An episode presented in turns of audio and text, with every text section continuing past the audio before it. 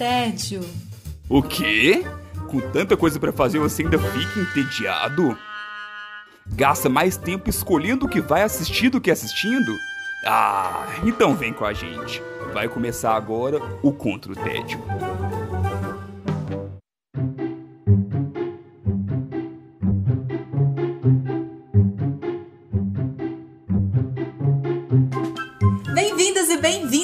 Contra o Tédio. Eu sou Sara Dutra e junto com os meus companheiros de guerra nós temos a missão de te tirar do tédio. Os combatentes do dia são Maíra Brancalhão. Olá, Sarita, tudo bem? Olá, queridos combatentes.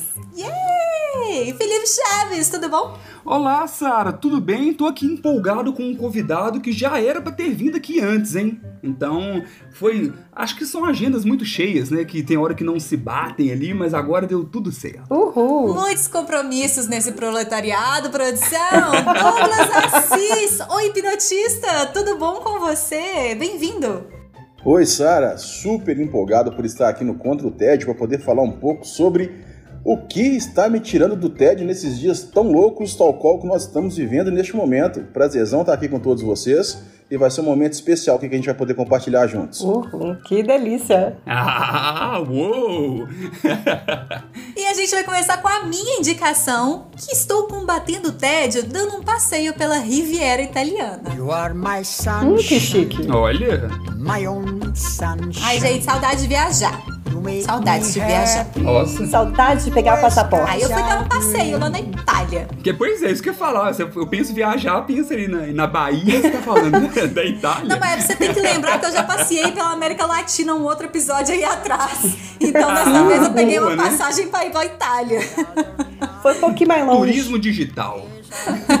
Viajar na maionese também é válido. Bastante válido, inclusive. Eu assisti esses dias a estreia do Disney Plus de Luca, o novo filme da Pixar. Mas já? Pois é, exatamente. Eu também fui meio pega de surpresa, assim, porque eu não tava esperando que ele fosse estrear tão, tão cedo. Eu não vi, assim, muita, muita divulgação da estreia do filme. A divulgação que eu vi era a divulgação que eu já tava vendo antes, que é um filme que tá sendo falado há bastante tempo. Mas enfim, Luca estreou na última sexta-feira, dia 18 de junho. É, eu assisti no domingo porque eu tinha tempo, eu não tava fazendo nada. Aí eu fui lá assistir, descobri que tava de grátis pra assinantes da Disney Plus, porque não, não, não estreou tipo Cruella, né, e, e Raya. Então eu falei, é agora que eu vou lá assistir. E que grata surpresa foi assistir Luca. Pra quem não viu, Luca é a história. Segura, olha, olha esse, esse enredo, produção. Existem monstros marinhos e Luca é um desses monstros marinhos adolescente, no caso, ele tem 13 anos. E aí ele tem um fascínio pelo mundo é, é, terreno, pelo mundo terrestre. E até que chega um dia que ele descobre, ele conhece um outro monstro marinho, adolescente também, que fala com ele: Bora lá, moço! Vou lá conhecer esse lugar, é muito legal, bora lá comigo. E aí, é, a partir daí eles vão, vão passear dentro de uma vila que existe lá perto da casa onde eles moravam e vão aprontar altas confusões neste local. Inicialmente, eu fui assistindo Luca e fui falando, gente, parece Pequena Sereia. Será que Eu fizeram uma bela releitura de Pequena Sereia? Porque olha só, o menino que mora debaixo do mar não gosta de morar debaixo do mar e tem um fascínio pelo mundo superior ele quer conhecer outras realidades ali, o mundo, o mundo dele não é suficiente, né? Que ser parte do outro mundo e tudo mais. Ele tem uma cena de aprender a andar, sabe? O menino aprendendo a andar ali, um, um- um ser é, é, marinho aprendendo a andar.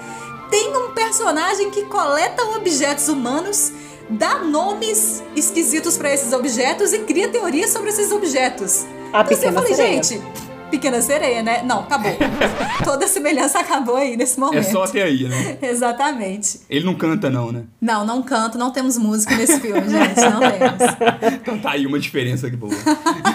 Mas é uma pena, eu gosto dos filmes Uma, que tem é uma diferença grande, não boa. Isso, não, ok. não é isso que eu isso. quis Melhor dizer. dizendo. Até porque as músicas de, de Pequena Sereia são muito bonitas, inclusive. Eu gosto bastante, pelo menos. É, Luca, ele foi dirigido pelo italiano Enrico Casarossa. Que estava, gente. Na hora que eu vi isso, eu falei, ah, me ganhou. Ele tava lá em La Luna, que é um curta que a Disney concorreu na época lá de melhor curta de animação. Se não me engano, esse curta saiu junto com o Valente. Por amor. Foi com certeza, saiu com Valente no cinema. E é um curta lindíssimo. Se você não viu, inclusive indicação dupla, vá assistir La Luna, curta da La Disney. Luna tem no YouTube. Tem, os, os curtas da Disney são bem fáceis de achar. Então, ele é facinho de achar e ele é lindo. Sim. É, inclusive, eu acho um dos melhores curtas da Disney.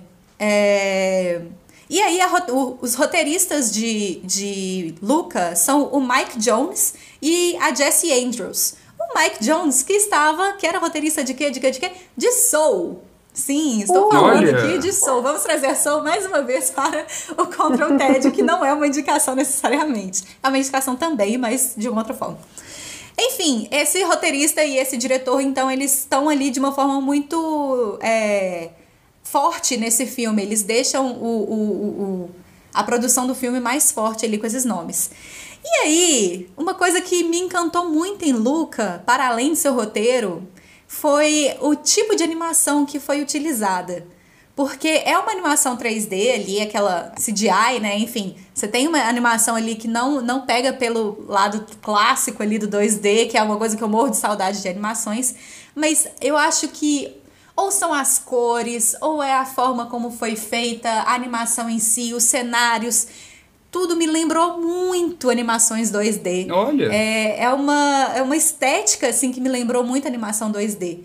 Ele tem essa, talvez esse calor do, do, do- da Itália traga também essa ideia do 2D pra mim, de alguma forma. As cores que foram escolhidas ali, né, pra representar esse calor da Itália, me lembraram muito uma, uma animação 2D. Então ele me deixou com o coração muito quentinho assistir esse filme, de uma forma muito surpreendente. É, isso é interessante porque tem hora que a Pixar peca um pouco nisso, né? Assim, existe, não, não são todas as produções, mas tem algumas que você vê alguns personagens até muito similares.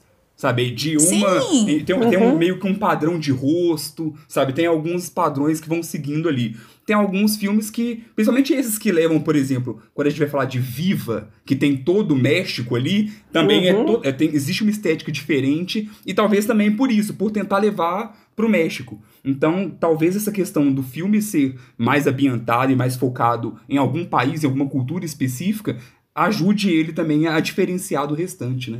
Pode ser sim, faz bastante sentido, sentido, Chaves. E uma coisa que me encantou muito, por exemplo, é porque a transformação são monstros marinhos que viram meninos, né? Que viram adolescentes ali. E a transformação deles é muito legal. Ela não é uma transformação. Ela acontece o tempo inteiro, já deixo aqui bem claro, no trailer mostra isso. É, mas ela não acontece de uma forma abrupta, sabe? Não é tipo a, a transformação da Sailor Moon, que tipo, para tudo porque vai transformar aqui, produção, sabe? Ela, ela acontece de uma forma muito leve, assim, ela, ela vem assim de, de um jeito que, que você, não, você mal percebe que um é humano e o outro não é, sabe? É, é muito, muito delicada a forma como a transformação acontece. E a representação dos monstros marinhos, inclusive, é uma representação delicada, apesar de ter inspiração em filmes, daqueles filmes antigos de invasão de monstro marinho também. Ah, que legal. Então ela traz várias, inclusive assim, o roteirista, o, o diretor já falou, por exemplo, em entrevistas, que ele traz várias referências de diretores antigos italianos, ele traz referência de dos estúdios Ghibli, por inclusive, Ghibli, inclusive eu descobri que é assim que fala na real. É, tanto que o nome da cidade se chama Porto Rosso, é, que é o nome de um filme da, da Ghibli. E ele tem Sim. Ghibli. E ele tem, por exemplo, um pouquinho ali de Ponyo também. Então eu achei muito legal colo- trazer a Ghibli pra dentro da Pixar e da Disney, sabe? De uma forma bastante escancarada. Porque às vezes fica parecendo que é meio rival ali, né? Mas não, é tudo homenagens, né? São artistas se homenageando ali de alguma forma. Isso é bem interessante. Sei que não é algo que costuma mexer muito com você, mas qual que é o nível de, de emoção do filme? Assim, porque eu saio de muito filme da Pixar extremamente emocionado. E qual, qual que é... Chamou a Sara de fria na tora, assim, ó. Brincadeira. Não, mas se eu não fizesse essa introdução, ela mesma falaria. Ah, mas isso aí é, o- é o de menos que eu recebo, Maíra. o Fria, ele ainda é carinhoso. Que horror. É, Mas não, Chaves, eu. Ele é um filme de aventura. É, e é um filme de aventura e de amizade. Talvez uma amizade colorida, inclusive. É, E ele é um filme de aventura até o seu segundo ato, até o fechamento do segundo ato, ele é um filme de aventura. E aí, quando você chega no terceiro ato, que eu achei uma coisa muito incrível, assim, que eles conseguem colocar algumas camadas a mais no filme, sabe? Ali no terceiro ato. Mas não é de uma forma é, melodramática. Ela é delicada. As, todas as, as, as, as inserções de, de moral que eles vão colocando ali no filme, elas são muito delicadas. Então é do tipo, pegou, pegou. Sabe? Sim, Toy Story. É, exatamente. E ela não faz, não é do tipo que fica ali maçante naquela questão e tal, você tem que se emocionar. Não, tipo assim, tem as questões entre pais e filhos, entre cidade e submarino, entre, enfim, essas questões todas são colocadas no filme, mas é aventura. Você tá assistindo a uma aventura. Ele, inclusive, é colocado como um filme mais infantil. É, principalmente pensando nos últimos filmes que a, que a Pixar lançou. Ele tá ali um pouquinho mais infantilizado, entre aspas, aqui, porque ele tem esse, esse calor a mais, sabe? Ele tem essa energia a mais. O Luca mesmo, ele é um menino que ele é muito muito bonitinho. Ele me lembra muito meu irmão, inclusive, eu achei isso muito engraçado. É, que é aquele menino que quer ir, ir lá fora, mas tem medo, sabe? Que não pode, sabe? E fisicamente também ele parece muito com meu irmão. Mas quando ele tá transformado ou quando ele tá normal? Aí cada um sabe de, né?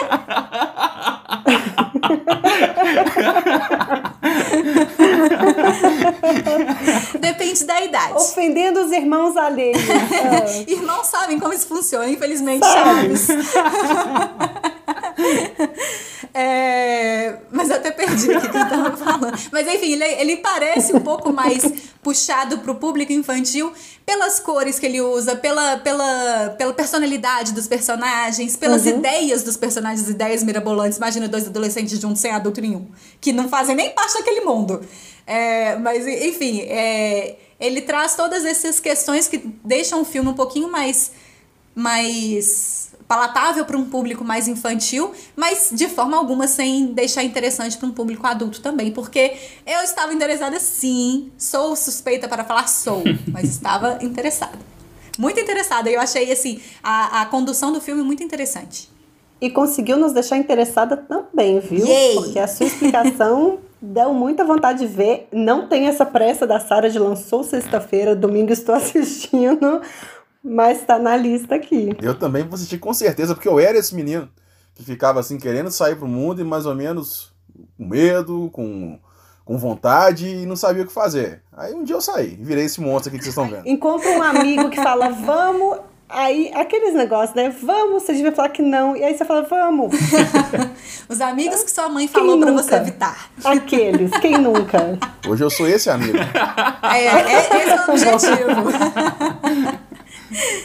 Só pra ter uma, uma noçãozinha assim do, do, do, do, do, do ambiente do filme, eu vi várias pessoas comentando isso e realmente ele faz isso. Ele parece férias escolares. É, então ele dá essa, essa mais um calorzinho nesse sentido. E essas férias escolares talvez leve um pouco às férias escolares de é, Me Chame Pelo Seu Nome? Talvez. E aí é, você tem esse, esse lugar assim de história da infância, que é bem gostoso. Mas fica aí a dica então, Luca, recém-estreado aí na Disney Plus. Verei. Muito bem. Nós seguimos a nossa conversa com o nosso convidado do dia, Douglas Assis. Como é que você está combatendo o seu Ó, TED? estou buscando superpoderes. Estou tentando me tornar alguém mais poderoso do que eu sou hoje. Olha! A responsabilidade está vindo junto? Com, sempre, com grandes poderes, sempre grandes responsabilidades. Olha, boa. Boa troca de referências.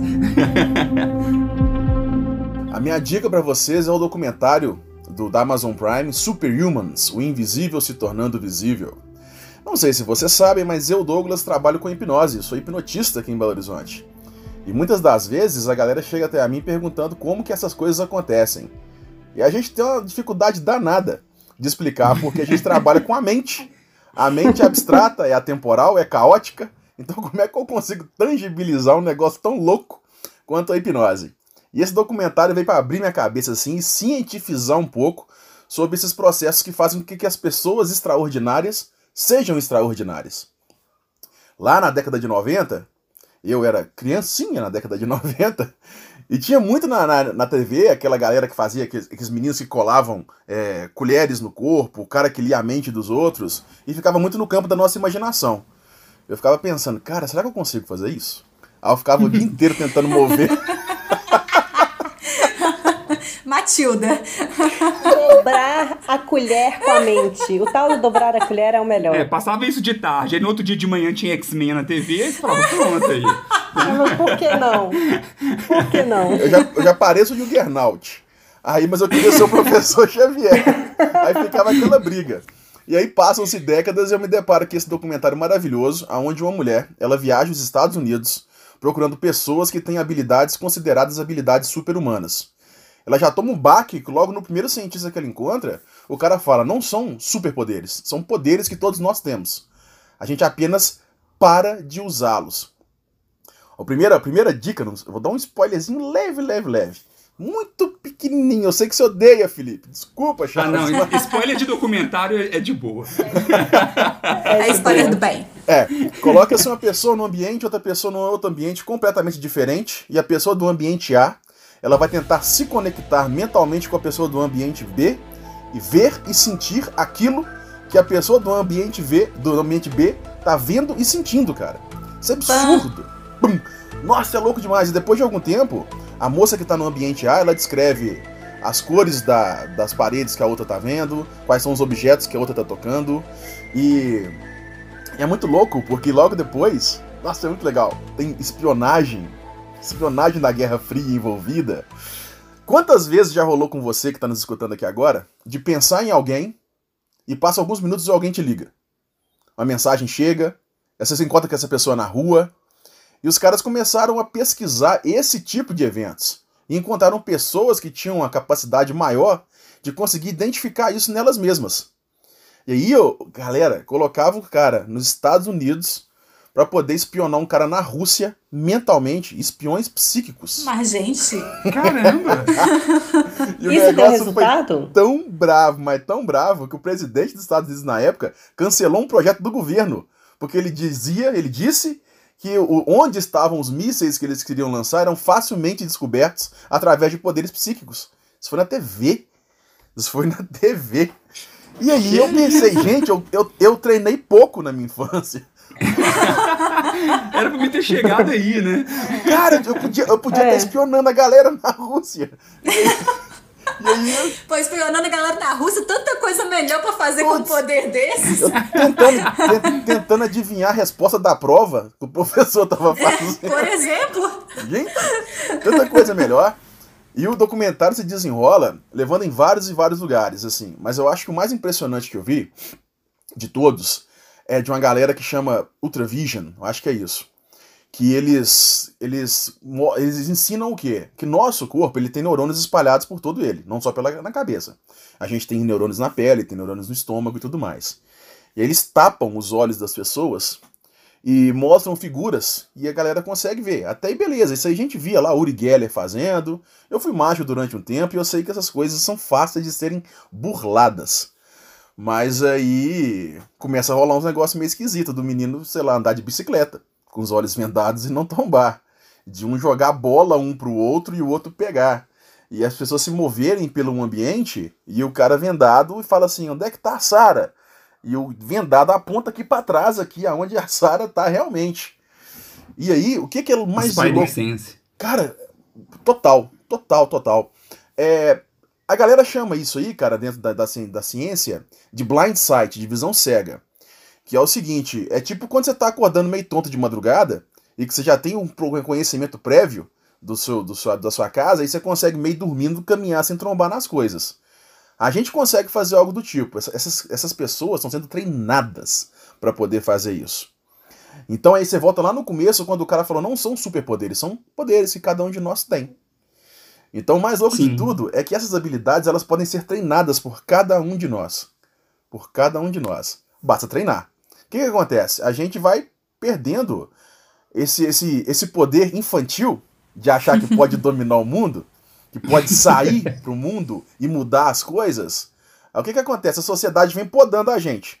Você tem que trabalhar, você tem que estudar, você tem que fazer isso, aquilo, aquilo, outro. E a gente para de deixar essa parte criativa tomar conta da gente.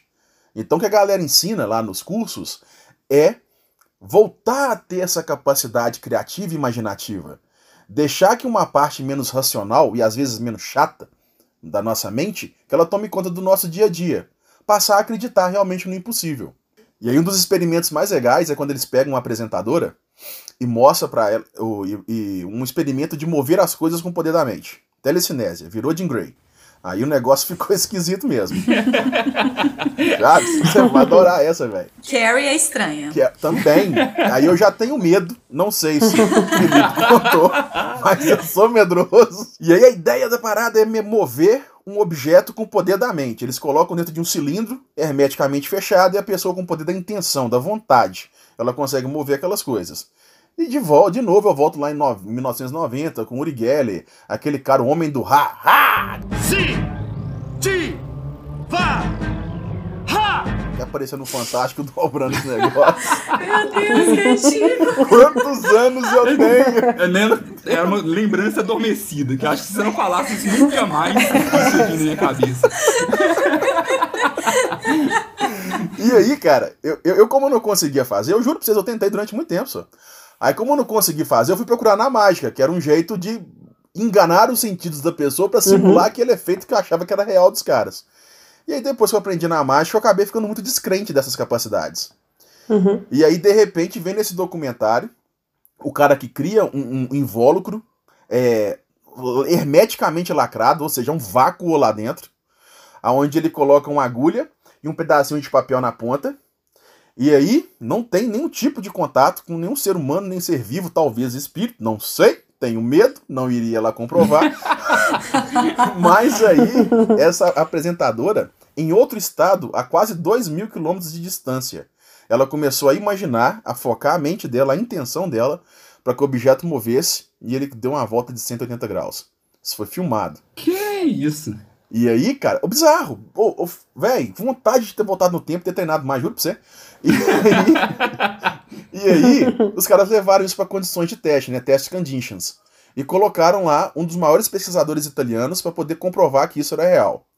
Aí o italiano foi desenvolver um experimento que consistia em colocar uma, uma, uma venda com um, um detector de luminosidade lá dentro. Se tivesse zero de luminosidade, não estava passando luz. Então nada poderia ser enxergado. E aí colocou na frente um computador que apareceu números aleatórios. E a moça, mesmo sem enxergar os números, ela dizia os números certos na hora certa quando eles saíam. E o pesquisador foi e falou assim: ó, isso é impossível, mas eu acabei de ver. Que isso, tô curioso. Ele falou: tem uma É dificu- legal- dificuldade muito grande de acreditar. Mas aconteceu. É interessante você falar de criatividade, porque o conceito formal de genialidade, para ser uma pessoa gênio, ela precisa ter um QI alto e criatividade. Não é a inteligência que marca a genialidade, é a junção da inteligência com a criatividade. Se não tiver criatividade, é só uma pessoa inteligente, normal. Com certeza. Qualquer um. Não sei qual que eu não tinha na época. Acho que talvez. Tinha um pouquinho de cada. acho que talvez hoje. Por que E por que, que eu acho tão bizarro isso e, e fez tanto sentido pra mim? Eu trabalho com hipnose. A gente fala muito de intenção no curso. Intenção é vontade, é você querer algo de verdade mesmo, sabe? Uma crença quase inabalável de que as coisas vão dar certo pra você. E o conceito de crença é você acreditar em alguma coisa, mesmo que não exista nenhuma comprovação científica de que aquilo é real. E o que, que Uhum. essas pessoas faziam? A galera dizia que não era possível mover uma coisa com a mente. Eles não acreditavam nessa verdade, e por não acreditar nessa verdade, eles fizeram algo diferente. Então, por eles não acreditarem que era impossível, eles fizeram. E aí, assim, dorme com essa, né? Eu falei, putz, e quantas, quantas vezes, cara, eu, eu disse, putz, nossa, cara, eu sou burro demais, não consegui fazer isso. Nossa senhora, isso é muito difícil. Ah, eu não consigo fazer, eu não consigo fazer, eu não posso fazer, eu não sou capaz, isso, isso é impossível Crença limitante. abre a cabeça, porque assim, im- o impossível se tornando visível, o invisível se tornando possível. E esse documentário tangibiliza isso de um jeito tão impressionante, tão impressionante, com equipamentos, com coisas fenomenais. Eles pegam um, um camarada e coloca a pessoa é, num gravador, ela fala um texto qualquer, e tem um gravador A vermelho e um gravador B azul. A pessoa do gravador A, ela fala um texto. Oi, eu sou o Douglas, eu tô aqui com Contra o Tédio, falando um pouco sobre o documentário Superhumans. É, espero que vocês, humanos, em 2423, estejam escutando essa mensagem que eu esteja vivo ainda, descobrindo os poderes realmente que aquele documentário trouxe. e aí, o que, que os caras fazem? Eles mostram que os objetos ao nosso redor, que tudo condensa e concentra energia. E energia não é soltar a luzinha pela mão, não. A energia é a vontade, é o desejo, é a intenção de que as coisas se tornem reais. E aí depois o cara coloca um, um aparelhozinho na saída do, do fone, desse aparelho A, e coloca num prato e põe para rodar o play. Não sai som nenhum, né? Porque tá dentro de um aparelho esquisitinho que está emitindo só ondas, é, ondas eletromagnéticas. E aí depois o cara pega e faz o contrário. Liga aquele do negocinho no, no, no gravador B e grava o, as ondas que tinham passado por aquele prato. E depois, quando ele dá o play no gravador B, aparece a mesma fala que o cara tinha falado no gravador A. Oi, eu sou o Douglas, estou aqui contra o Ted em 2423, buscando não sei o que, não sei o que. E aí, putz, esqueci o nome, cara. É o menino que fez Goonies, cara. Acho que é Goonies mesmo. É, ele é, tá, tá grande hoje, tá, tá um adulto, e é ele que participa é desse Goonies, né, no caso. É. No caso, ele já tem 72 anos. Por aí, por aí. E aí, fenomenal, que isso aí mostra algumas coisas do tipo que todos nós, de alguma maneira, a gente sente assim, a gente chega no ambiente e fala, nossa, esquisito, tô me sentindo bem. Tem pessoas que se aproximam de você e você fala, nossa, esse cara tá pesado, tá estranho. E pessoas que só de se aproximar de você, você já se sente bem. O famoso santo bate ou não. Sim, o a, a energia uhum. do anjo, igual a gente fala, não, a energia dessa pessoa é meio esquisita. Né? É, cara, é. Nossa, é, aqui, aqui em Minas a gente fala muito, senti um trem estranho quando eu passei aqui, né? Ou então um trem bom, um trem bom chegou em mim. E aí, ó, é, é, esse, esse, essa prova de que esse trem bom, que essa energia, que essa vontade, ela perpetua pelo ambiente onde você tá. Então, se eu chego aqui extremamente caloroso, feliz, muito é, intenso querendo buscar alguma coisa, se eu saio desse ambiente, essa energia minha fica aqui. Então quem chega aqui consegue captar essa mesma coisa. Às vezes não a nível consciente. Ou seja, ela não percebe. Mas ela sente alguma coisa, um trem. E esse trem ela não sabe definir o que, que é. Mas mexe ela, mexe com ela. Achei fenomenal, achei maravilhoso. É, já dei um curso nesse final de semana e já indiquei o documentário para os meus alunos. E quero indicar para todo mundo para poder ver que as coisas que a gente considera super-humanas, às vezes é só porque alguém não fez ainda. É só porque alguém não teve coragem de dar a cara a tapa e tentar. Muito bom, Douglas. Então, para quem ficou curioso aí com esse show de energias, lembra pra gente o nome do documentário e onde que assiste. Amazon Prime, Super-Humanos, o invisível se tornando visível. Uh, muito legal. Muito misterioso isso aí. E agora a gente vai passar para Felipe Chaves. Como é que você está combatendo seu tédio? Então, estou combatendo meu tédio evitando ligações. Sempre bom. Especialmente bom, é? dependendo do DDD. Olha. cobrança, né? Tem muita cobrança.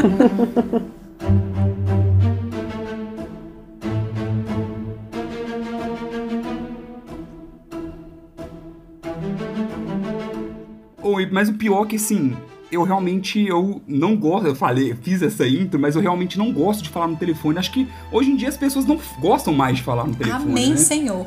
Não, chega meu aniversário, assim, acho que como um gesto de carinho, as pessoas querem me ligar para me dar parabéns e. Hum, me manda um WhatsApp, people. Eu tô de boa com o áudio, sabe? Eu fico muito feliz. Eu adoro fico parabéns. mais feliz com o áudio é... do que com a ligação. Mas tem, tem hora que você tá lá, conversando com alguém e tudo mais, aí toca o telefone e você fala, nossa, e aí? Eu sou aquele que atende que fica, ah, não, então tá bom. Ah, não, então tá bom. Então tá bom. Não, então tá bom, sabe? Você vai tentando direcionar para finalizar ali. Acho que desde que eu comecei a trabalhar com telefonia, isso. Eu comecei a gostar o menos trauma. de falar com no telefone. É, mas não, mesmo não gostando de ligações, não foi o suficiente para me fazer desanimar de calls que é a minha indicação de hoje. É, Calls é uma série que estreou agora em março de 2021 no streaming da Apple, o Apple TV. Aquele streaming que ninguém tem. Exatamente, e aí tá o problema. Essa série, ela só não tá sendo mais falada por isso. Porque ela tá no Apple TV, assim como, por exemplo, Servant, que é uma ótima série, que eu acho que eu até indiquei na live que eu participei lá do Hipnotista, é, e que também é muito boa, muito bem produzida, mas que é da Apple TV, então não chegou muito nos holofotes. Tô admirada com esses guerreiros todos super atualizados, com coisas que estrearam ontem, anteontem, mês passado, people. A gente tá aqui Que isso, março? Março já tem uma vida. março de 2021 tem uns 5 anos. Ah, desculpa. O meu março foi há três meses atrás só. Tudo bem. Não, o meu tem muito tempo. O que, que é março? Pois é, mas do que que se trata? Calls é pra todo mundo? Talvez não, porque ela é uma série diferente, ela é uma série meio estranha. Por quê? É, como diz o nome, né? Calls, chamadas, é, se trata de uma série é, onde você vê pessoas interagindo. Todos os episódios são isso. Cada episódio ele conta uma história diferente e que mais pra frente você vai vendo ali um fio condutor que acaba unindo essas histórias. Porém, são tudo é através de chamadas. Que nervoso. Uhum. Todos esses personagens, eles não se encontram. Ele- Você não vê eles, eles podem até se encontrar, mas você só vê enquanto eles estão falando no telefone. Ou falando no telefone, ou ouvindo uma mensagem na caixa postal, qualquer coisa desse tipo. E faz sentido? Faz muito sentido. E uma- um outro ponto muito importante também é que tem ótimos atores, mas você não vê ninguém. Esse é o ponto que eu ia perguntar, Chaves. Você vê uma tela preta 100% do tempo? É, o que, que você tá O vendo? negócio todo é esse. Você vê simplesmente o nome A, o nome B, assim, de quem estiver interagindo. Tipo do Fantástico. Isso, eu também pensei nele. Eu ia falar do Jornal Nacional. É, mas sem sombra, sem sombra, sem quadriculado, sem voz de pato.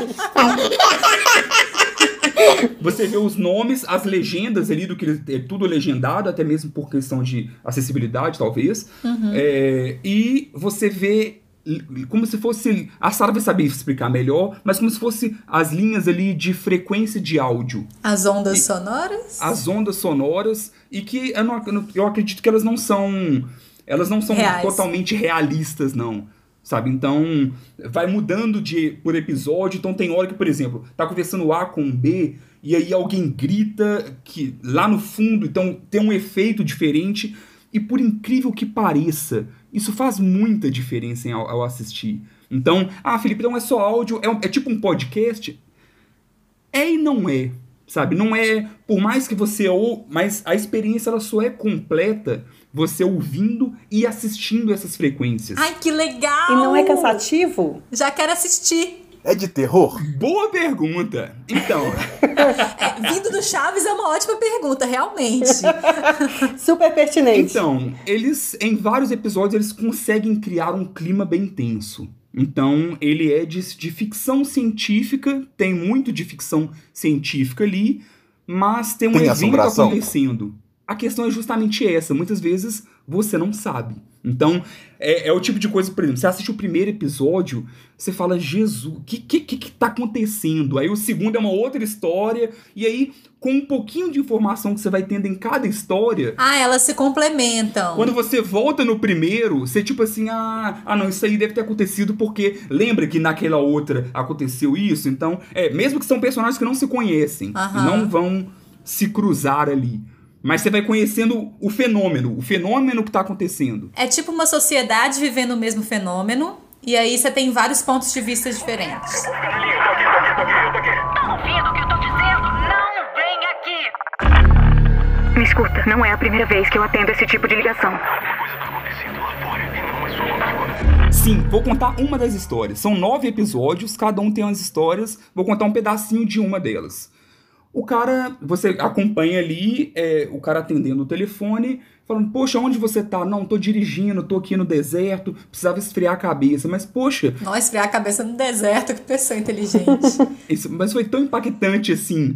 é, eu te contar que eu vou ser mãe? Ah, não, mas é, eu precisava esfriar a cabeça, é muita informação pra mim, eu não tô tão pronto, mas daqui a pouco eu volto e a ligação cai. Aí, logo depois, ele recebe uma outra ligação da mãe dele. Filho, cadê você? Não, mãe, eu acabei de sair, eu só tô relaxando. Filho, a polícia já tá procurando, já tem três dias que você não tá aqui. Como assim, mãe, três dias? Tem dez minutos que eu saí daí. Eita porra! E, e por aí vai, aí cai, liga, aí tá chamando aqui, oi, oi, tudo jóia? Cara, cadê você? Que que, que você fez? Sua, sua mulher já tá de barrigão aqui. Gabi, cadê você que não aparece? E aí, e vai escalando, e aí o cara começa, tipo, pô, mas peraí, o que, que tá acontecendo? Sabe, se eu, eu tô passando poucos minutos e, ao, ao mesmo tempo, o, o tempo está diferente. E aí é uma questão que você vai vendo depois em outros episódios, que tem uma questão de tempo aí, que essas chamadas, Aham. o quanto essas chamadas são do mesmo período de tempo. Que é angustiante, a gente já entendeu que é. Mas é cansativo não ter personagens, não ter, não ter gente lá na cara pra olhar na, pra você olhar, assim? Não tem como ser cansativo com uma média de 15 minutos por episódio. Uh! Então, daí é outra chave da questão. E assim, sinceramente, por exemplo, igual eu contei essa história, tem, tem muita história que dava um filme. Mas é 15 minutos. Então tem hora que você fala, gente, que, que personagem legal, queria ver mais desse mundo, mas se contente com aquele trechinho ali do que é contado. Ai, Apple TV, por que, que você é tão lenta? Eu me senti uma pessoa meio. uma fofoqueira querendo espionar nas chamadas dos outros, sei lá. É, assim, tem muita, tem, realmente tem muita traição. Então, por exemplo, tem questão de, é, vamos supor, um cara recebe, ele recebe a ligação de um vizinho. Aí o vizinho pede ele aqui, você pode ir lá em casa e pegar um negócio pra mim? Aí, pô, mas você nunca me ligou e tudo mais, ah, por favor e tal. Aí ele liga pra mulher dele, não, aquele vizinho me ligou aqui. Ah, por que que ele te ligou? Não, não atende ele não, não vai lá não. E aí começa a estranhar, e aí depois tudo, tudo começa meio, você fica tentando, tipo, gente, aonde que tá a questão aí? Sabe? Sempre tem algo a mais envolvendo. Por isso, a questão de tempo tá, muitas vezes tá diferente ali das pessoas. Tem um clima de terror, Douglas? Tem um clima de terror porque o, o diretor e roteirista é o Fed Álvares, que é um cara que tá em ascensão no cinema de terror, que e- ele é responsável pelo Um Homem nas Trevas e pelo remake da Morte do Demônio. Então, que foi feito. Que até muitas, algumas pessoas não gostam, eu até gosto bastante do, desse remake. Então, ele que é o, o diretor ali, é, ele é baseado em uma série francesa do- de mesmo nome. Então, eles só estão trazendo para os Estados Unidos. Que doideira. Vou assistir, vou assistir. Muito legal. E me identifiquei muito com o cara da história que você contou, que leva um ano pra responder uma mensagem. Uma Pois pena é. estar num lugar tão escuro deste nosso mundo, que não tá nos, nos nossos streams de. Né, que a gente acessa mais fácil, né? É, assim, fazendo até uma propagandinha ali pra Apple Faça. TV, é, eu acredito que tem um tempo de degustação, igual todos esses streamings têm. E aí tem, só falando aqui, tem Ted Lasso, que ganhou muitos prêmios de série de humor, tem Servant, tem o, o próprio Calls, sabe? Então tem, tem muita coisa que, que talvez valha a pena você conhecer, sabe? Nem que seja nessa degustação aí, aproveitar uns 30 dias de Gostei da focado no streaming. Sim. Tá bom, Felipe, eu compro, eu Eu compro. Felipe. compro. Eu compro. Eu pago. Vendeu já, vendeu. E, e- e se não me falha a memória, o- a mensalidade dele não é tão alta, não. Assim, Ah, então, dependendo, dá pra assinar, ver tudo que interessa e cancela depois.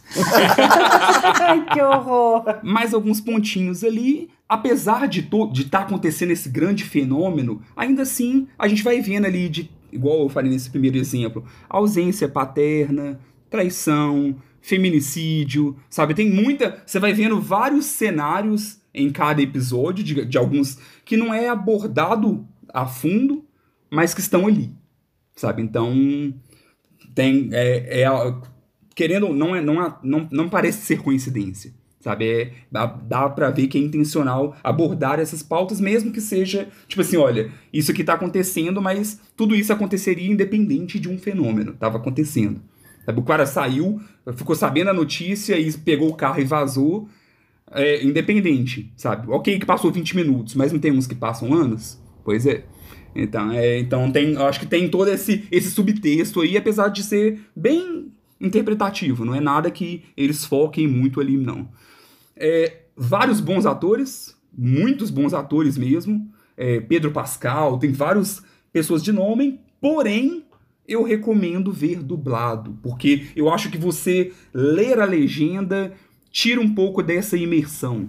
Então, né, ainda Uhum. mais que assim, eu, gosto, eu consumo conteúdo legendado normalmente, mas se não tem um ator ali pra estar falando, sabe, tá, tá de boaça e o pessoal faz um ótimo trabalho de dublagem. Dublagem brasileira, né, produção? Que bom. Sim. Dublagem brasileira sem ter que ficar sincronizando já, Uhum. já ajuda muito, assim, né? O, o- a qualidade já sobe três vezes do que já é. Sim, não, e querendo ou não, assim, depende muito, né? Imagina, o pessoal tem que conseguir mostrar tudo isso só com entonação, só com as vozes, só com, Sim. e passa muita credibilidade, sabe? Tudo que você ouve parece muito que você realmente está ouvindo a chamada de duas pessoas.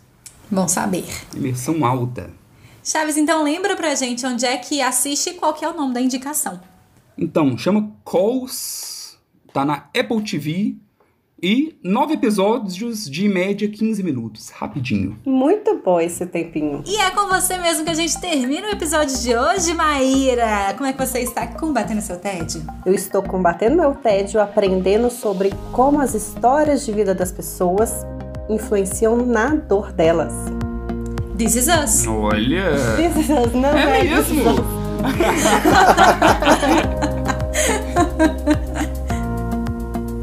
Na verdade, esse ano, faz, nessas últimas duas semanas, quer dizer, o meu celular pipocou de mensagens no WhatsApp de pessoas me indicando um documentário. Pipocou mesmo, gente, acho que umas 15 pessoas me mandaram. Você já Caramba. viu esse documentário? E aí eu falei, what? Vou ter que assistir, né? Porque 15 pessoas não é pouca gente. E o documentário é The Wisdom of Trauma, que é a sabedoria do trauma.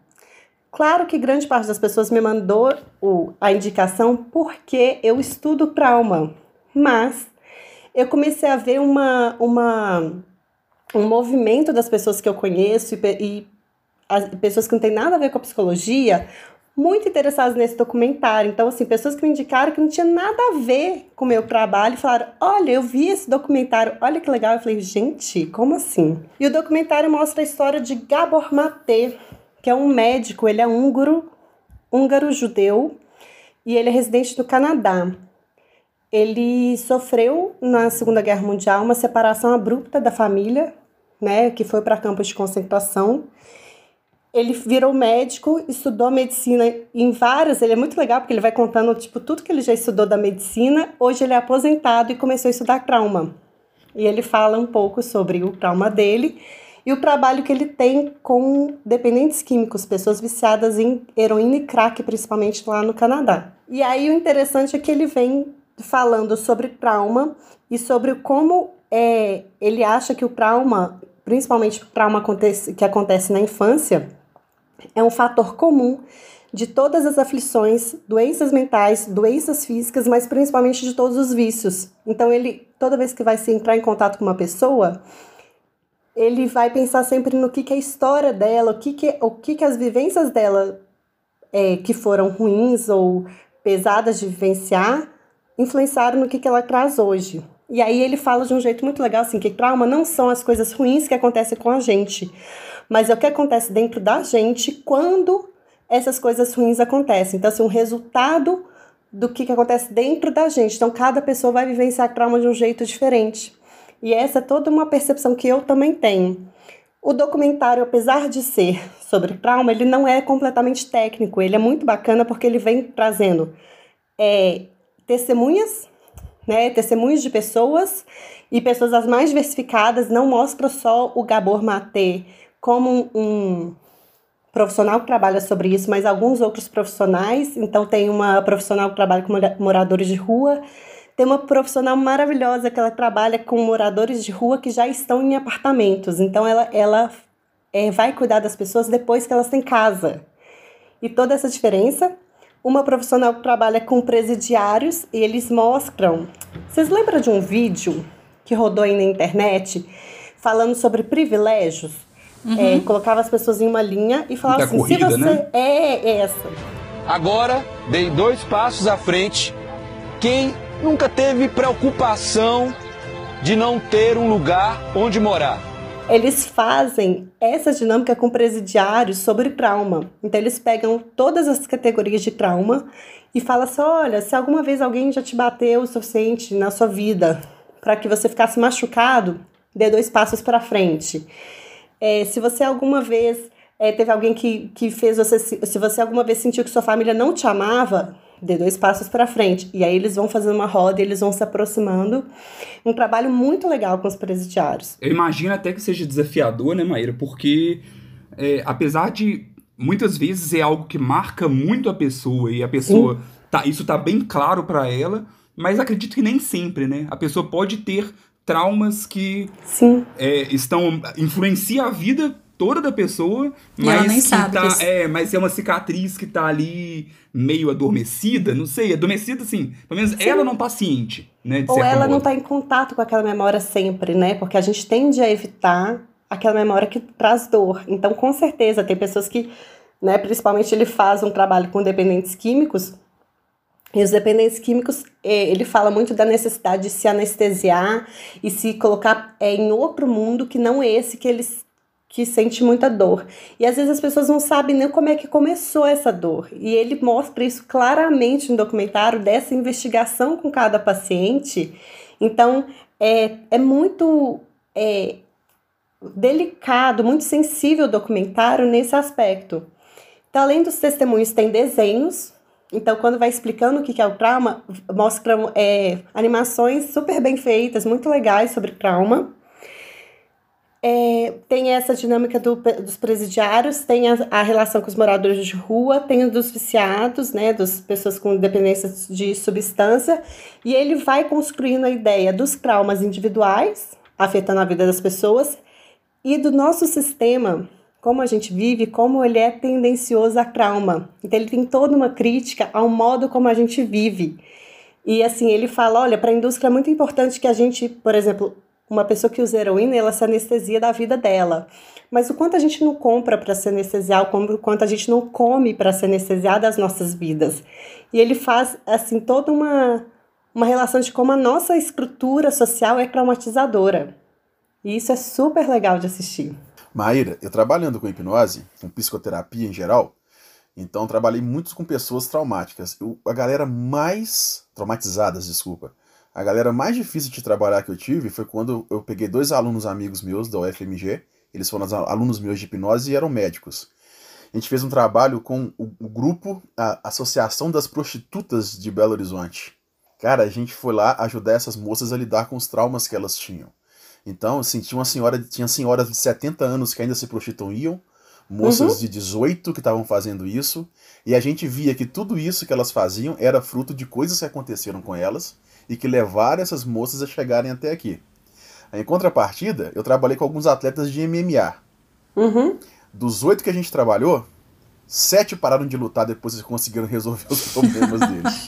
Eles Olha contavam no tatame, no octógono, as raivas, frustrações e traumas que eles tinham né, no- na vida pregressa deles. Loucura, E é né? muito legal você falar dos lutadores.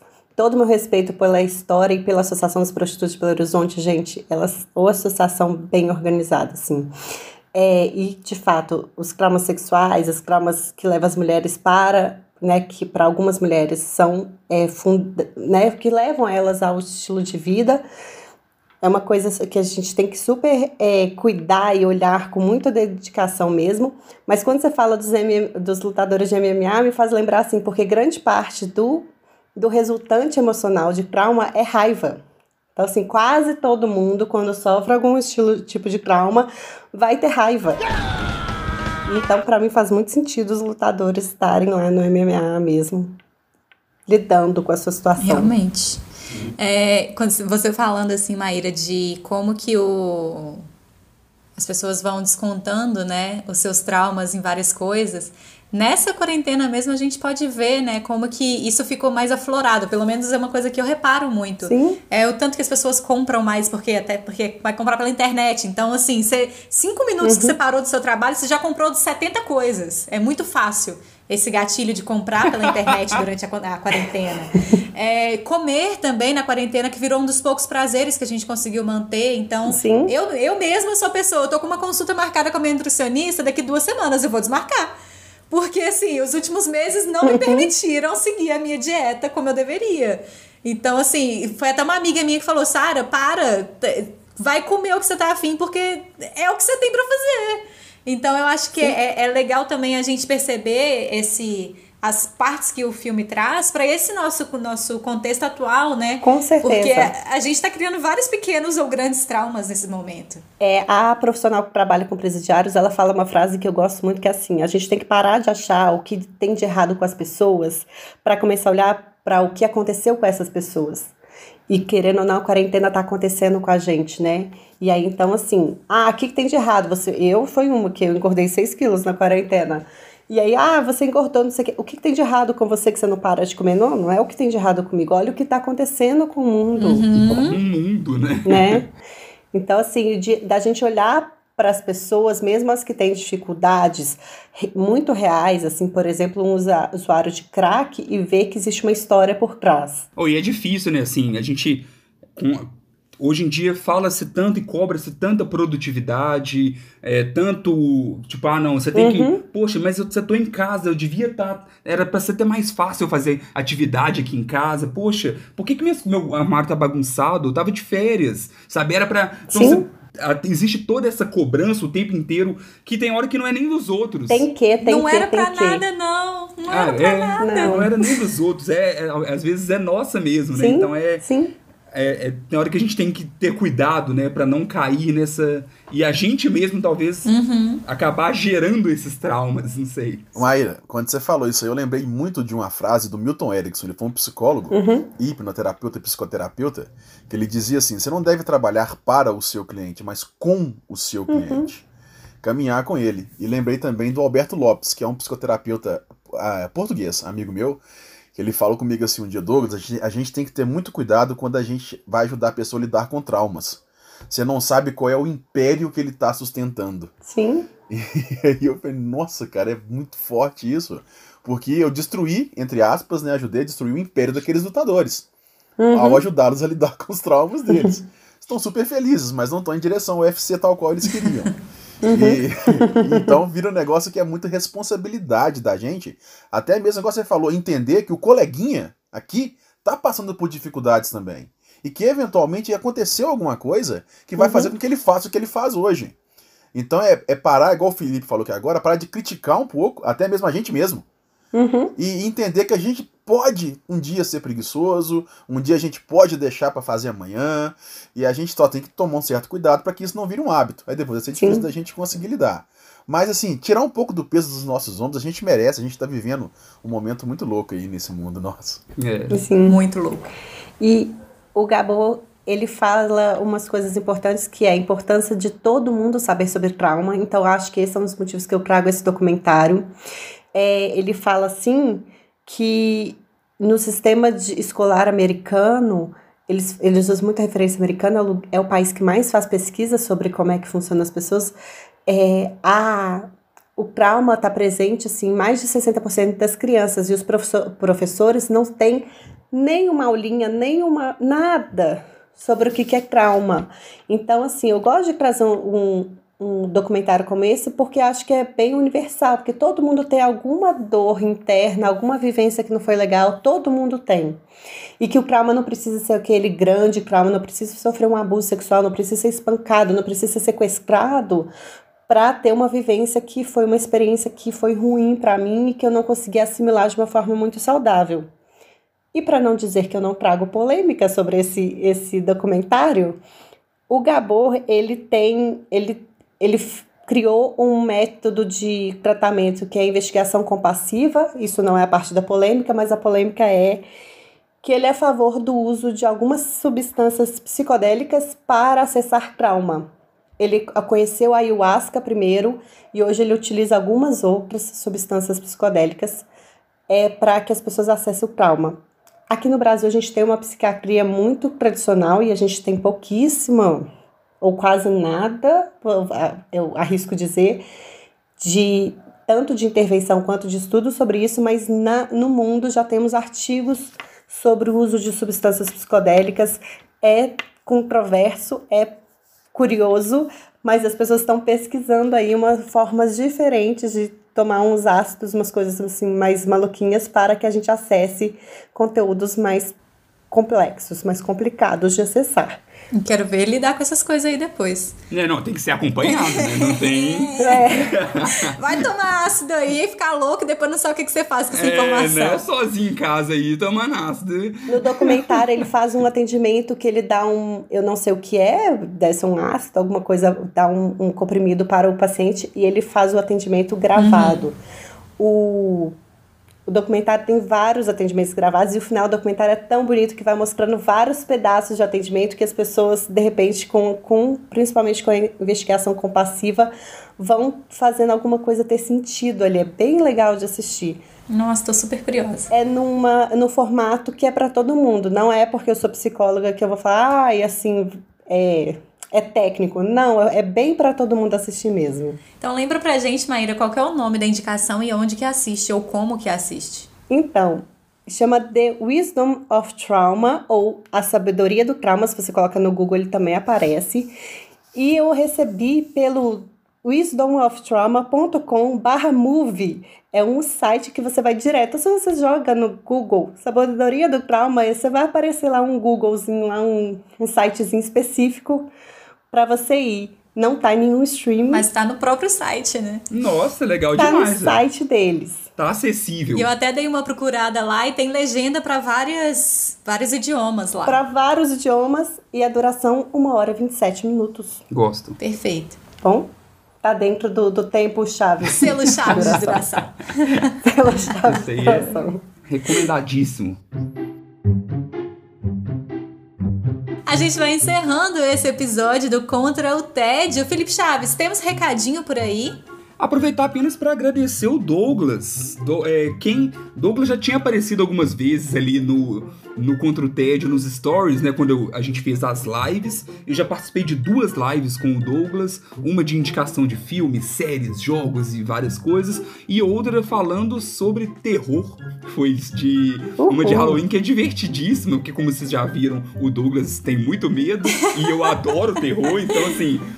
É, Que é combinação. uma diferença muito grande. Então eu ia com, falando sobre os filmes e, e ele ia diminuindo na tela. Vamos correr, queremos correr. É, Foi uma, uma live muito divertida. Então, conheça o canal do Douglas. Explica mais, Douglas, como que funciona, aonde o pessoal pode te achar. Ué, Filipão, é só, jo- só jogar O Hipnotista na internet. Lembrando que o P é mudo, né? H-I-P-N-O-T-I-S-T-A, O Hipnotista. No Instagram, no Facebook, no YouTube. E vocês vão encontrar conteúdos lá sobre hipnose, sobre psicoterapia e como que você pode ter uma vida melhor usando processos de autoconhecimento e que a hipnose pode ser um caminho para isso. A psicologia também e todos os processos que te levam a descobrir um pouco mais sobre você vai fazer provavelmente que você se torne uma pessoa melhor. Então dá uma pesquisada aí que vai ser bem interessante e a gente se encontra por lá.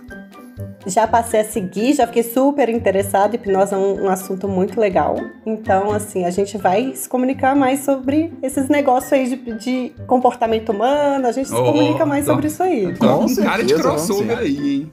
Ah, certeza vai rolar, com certeza. Douglas, muito obrigada. Deixa pra gente a, a sua roupa lá no Instagram também, pro pessoal te achar com mais facilidade. Tá, é arroba o hipnotista. Fácil. Muito obrigada pela participação. Facinho. Eu que agradeço e para poder con- concretizar o casamento com o Felipe, precisar chama de novo. Muito bom. Maíra Brancalhão, até mais. Até mais, gente. Muito bom participar desse episódio com vocês. Até logo. Felipe Chaves, boa noite. Até mais ver. Boa noite, Sarinha, Maíra e Douglas. As portas do Contra o Tédio estão abertas. Então, que você viu aqui que é um bate-papo divertido e informativo. Eu apren- saí aprendendo muita coisa no episódio de hoje. Então, é, é sempre muito bom. E depois é só marcar que a gente vai. Vamos, vamos juntando aí. Eu sou Sara Dutra, vou ficando por aqui. Um beijo e tchau.